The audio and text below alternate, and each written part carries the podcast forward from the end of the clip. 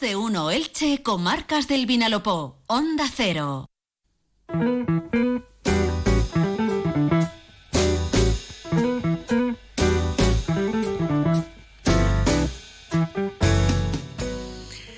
Una semana más, como cada lunes, llega el momento de recorrer nuestras comarcas, las comarcas del Vinalopó y ese hilo vertebrador y conductor, que además eh, lo sabe todo, todo lo que pasa a su alrededor, eh, es nuestro compañero Víctor Santos. Víctor, bienvenido, buenas tardes. Hola, muy buenas tardes, ¿qué tal? Muy bien, muy bien, porque bueno, vamos a hacer hoy de nuevo un recorrido por prácticamente todas las localidades de, de nuestras comarcas. Y lo vamos a comenzar en Elda. Eh, y además con política, con nombramientos que, ojo, los que siguen esta sección eh, ya sabrán que aquí se pronosticaron. Lo pronosticamos, recordarán que hablábamos de manera atrevida, eso sí, hace ya semanas, de la posibilidad de que el ilicitano Alejandro Soler quisiese ser el nuevo líder del Partido Socialista de la Comunidad Valenciana. Y te sorprendías tú, Maite, incluso cuando confirmábamos que de su mano iba Rubén Alfaro, alcalde de Elda. Pues se ha evidenciado esta semana sobre todo este fin de semana, como ha contado esta mañana David Alberola, y se ha confirmado, como digo, antes de ayer en concreto, en la fiesta de San Blay de Torrem. No vamos a abundar en la información que puntualmente ya está ofreciendo esta casa sobre el acuerdo, se le llama así ahora al paso atrás, de dos precandidatos para que la propuesta se le llama así ahora a una orden del PSOE nacional, salga adelante y sea Diana Morant la que pase a liderar el Partido Socialista de la Comunidad Valenciana. Otra cosa es que esta, que Diana, la ministra, quisiera, pero bueno.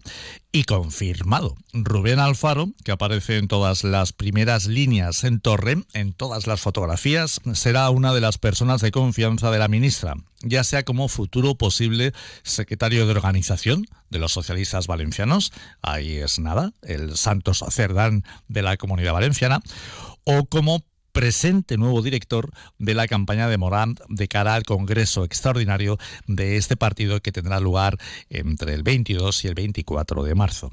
Se va a presentar esta opción como una de las imposiciones de Alejandro Soler, pongo comillas a lo de las imposiciones para ir todos de la mano, y pongo comillas porque el entorno de la ministra ha indicado que el eldense era de, de su agrado. Viana Morán estuvo, de hecho, hace poco más de un mes en Elda, en visita institucional, eso sí, mientras Soler ya ha salido confirmado para la nueva cúpula de los socialistas valencianos, va a ser el presidente. Está claro que Rubén se ha convertido en una pieza clave en el PSOE, a pesar de sus cambios de postura, ya que no olvidemos, él apoyó en su momento la llamada línea chimista, es decir, la opuesta a la del exalcalde de Elche. Y al igual que hizo Chimo Puig, votó junto a la agrupación de Elda por mayoría, hace solo seis años, la candidatura a primarias de la andaluza Susana Díaz, frente a la de Pedro Sánchez, quien sí obtuvo un respaldo total del ilicitano Soler desde el primer momento en el, en el que el presidente, el hoy presidente del gobierno, se subiera al coche para recorrer España. Madre mía, ¿cómo, cómo está la política y cómo están los tiempos. ¿eh? Hoy estoy aquí y mañana si hace falta pues me muevo un poquito para el otro lado.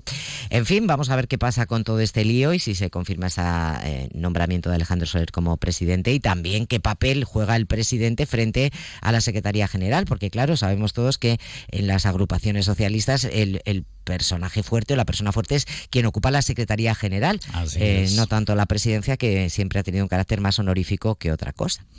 Bueno, pero no dejamos la política porque también con destacado liderazgo territorial nos lleva hasta Petrer y hablamos de nuevo de una de sus vecinas. Eh, este fue otro atrevimiento, pero ahí está ella. Como dijimos, la petrerense María Teresa Pérez ha sido elegida este fin de semana como nueva líder autonómica de Podemos frente a las dos alternativas que se presentaron de esta formación. Pérez ha ganado con más de un 60% de los votos de los militantes con mucha diferencia sobre sus dos compañeros. No obstante, cabe incluir que la votación de militantes ha movilizado a la mitad de los que lo hicieron en las anteriores elecciones internas de hace cuatro años. Es decir, que la comunidad valenciana tiene un difícil desempeño, la de, la de Petrer, para mover el mundo Podemos.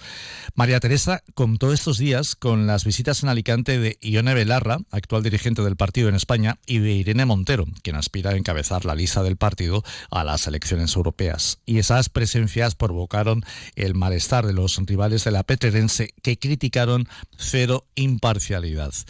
Lo cierto es que la fulgurante carrera política de esta joven continúa y ahora falta saber, reiteramos, cómo motiva a la base y qué hace con la eh, coalición Sumar, con la que Podemos rompió, porque a pesar de esa nombrada juventud, no conviene olvidar que María Teresa Pérez no fue presentada en las elecciones generales del pasado julio al Congreso por su tierra, ni por los morados de manera exclusiva, sino como número dos de Córdoba y con Sumar. Córdoba, lejana y sola, ¿te acuerdas del poema de García Lorca, no? Bueno, en Petrer seguimos, pero ahora con página económica y con buenas noticias que nos hacen mucha falta.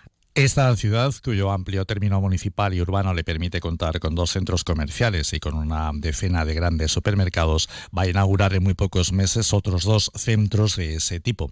El más inmediato será el de la cadena de Shativa Family Cash, que ha decidido instalarse en el centro Dinamia, donde se están llevando a cabo las pertinentes obras desde hace semanas.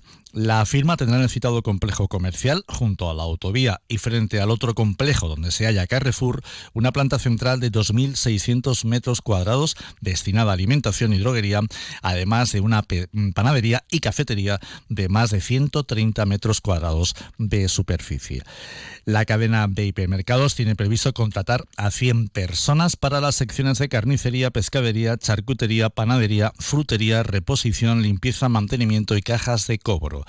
El segundo supermercado en abrir, si no fallan las previsiones, será el de Mercadona, en pleno centro. Recordemos que esta cadena ya cuenta con otras tres superficies en Petrer, una de ellas actualizada a los nuevos servicios de la firma de los hermanos Roig. Muy bien, pues que se creen puestos de trabajo, eso ya es importante. Y de Petrer ahora nos vamos, Víctor, a Novelda, eh, sin abandonar el aspecto laboral, pero con más buenas noticias. Una de las empresas más conocidas de uno de los diversos sectores manufactureros de Novelda, Levantina, continúa subiendo peldaños de mármol. Aún a pesar de seguir en números deficitarios, la firma de piedra natural ha aumentado un 5% sus ventas con ingresos que superan los 140 millones de euros.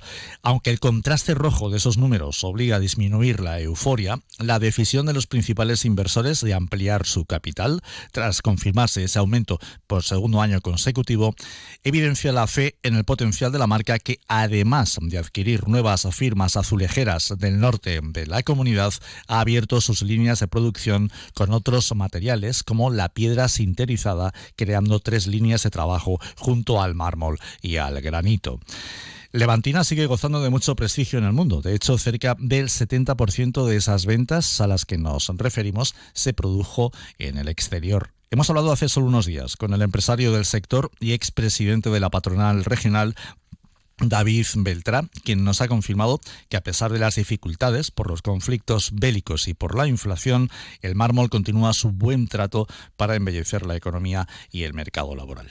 Bueno, y como ya hemos trabajado mucho, pues vamos a hablar de ocio y de fiesta. Nos vamos a Sax, que aquí sí que continúan con ganas de más. ¿eh? Sí, la semana pasada las anunciamos y este ahí, y ahí que siguen, que siguen y siguen. Los primeros moros y cristianos del año en España, junto a los de Boca Irén tiene otro día por delante. Han comenzado a las ocho y media de esta mañana hace un rato ha, finalizado la misa de, gracia en la ermita de la plaza del patrón sajeño y de estos festejos San Blas y a esta hora, ahora mismo, debe de estar realizándose el cambio de capitanes.